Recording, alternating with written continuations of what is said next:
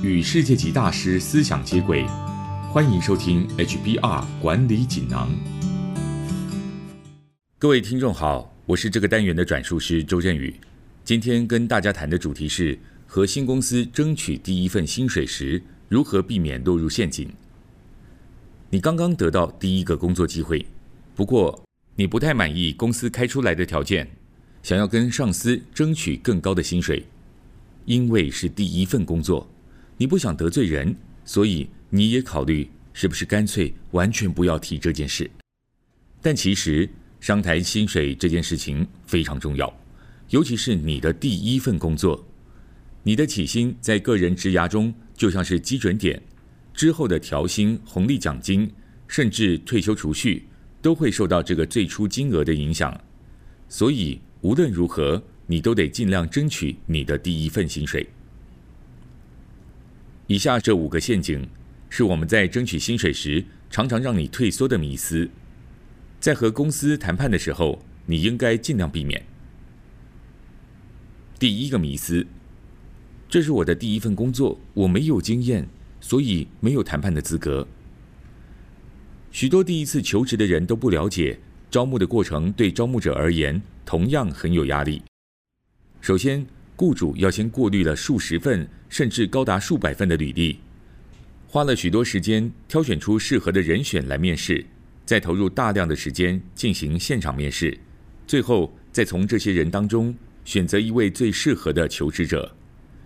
经过这一连串流程，雇主已经花了很多心力和资源在这位新人身上，因此，除非他发生严重问题，否则。雇主不会想轻易解雇，再重新找人，所以就算是基层的求职者，也拥有一些谈判资格。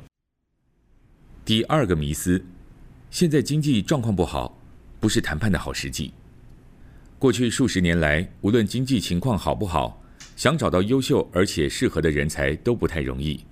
此外，许多雇主预期求职者会谈判薪资，所以都会刻意留下一些谈判空间。如果你没有把握谈判的机会，就会错失这一笔钱。另外，薪资并不是唯一可谈判的项目，举凡每天工作的时间、工作细节、休假天数等等，都是可额外谈判的项目。第三个迷思，可以上网搜寻找到薪水的参考数据。虽然网络上可提供大量的薪资数据，但那些资讯通常只是平均标准，不一定适用在每个产业。你应该参考自己的教育程度以及相关的人脉网络，好好做一些研究，或是从毕业的学长学姐身上搜集薪资相关的资讯。别忘了，也要考虑到不同地区在薪资上的差异。第四个迷思：事前准备不重要，最重要的是谈判时如何表达自己。在谈判之前的准备比你想象的更重要。有没有准备会大幅影响你的谈判表现。事先做好准备工作，找出薪资的合理目标，跟朋友模拟练习，直到你知道该如何表现，才能不卑不亢。既要勇敢争取，也不能表现得太过自负。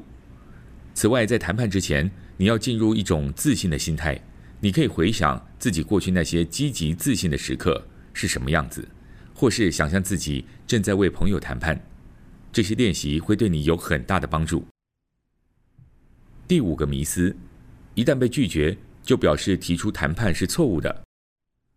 无论谈判的结果是否成功，你有没有如愿争取到理想的薪水，谈判的这个过程对你而言都是一项收获。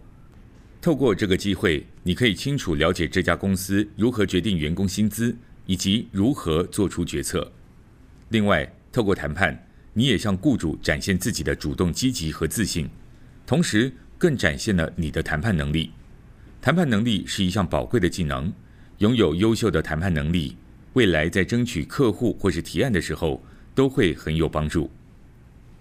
以上摘自《哈佛商业评论》全球繁体中文版，说明向公司争取第一份薪水时如何避免落入陷阱。这些迷思包括：第一，这是我的第一份工作，我没有经验。所以没有资格谈判。迷思二：现在经济情况不好，不是谈判好时机。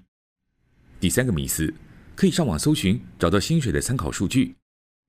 第四个迷思：事前准备不重要，最重要的是谈判时如何表达自己。第五个迷思：一旦被拒绝，就表示提出谈判是错误的。和新公司争取工作条件和待遇时，只要避免这五个迷思，就可以让你谈出更理想的薪水。更多精彩内容，欢迎阅读《哈佛商业评论》全球繁体中文版。谢谢您的收听，我们下周见。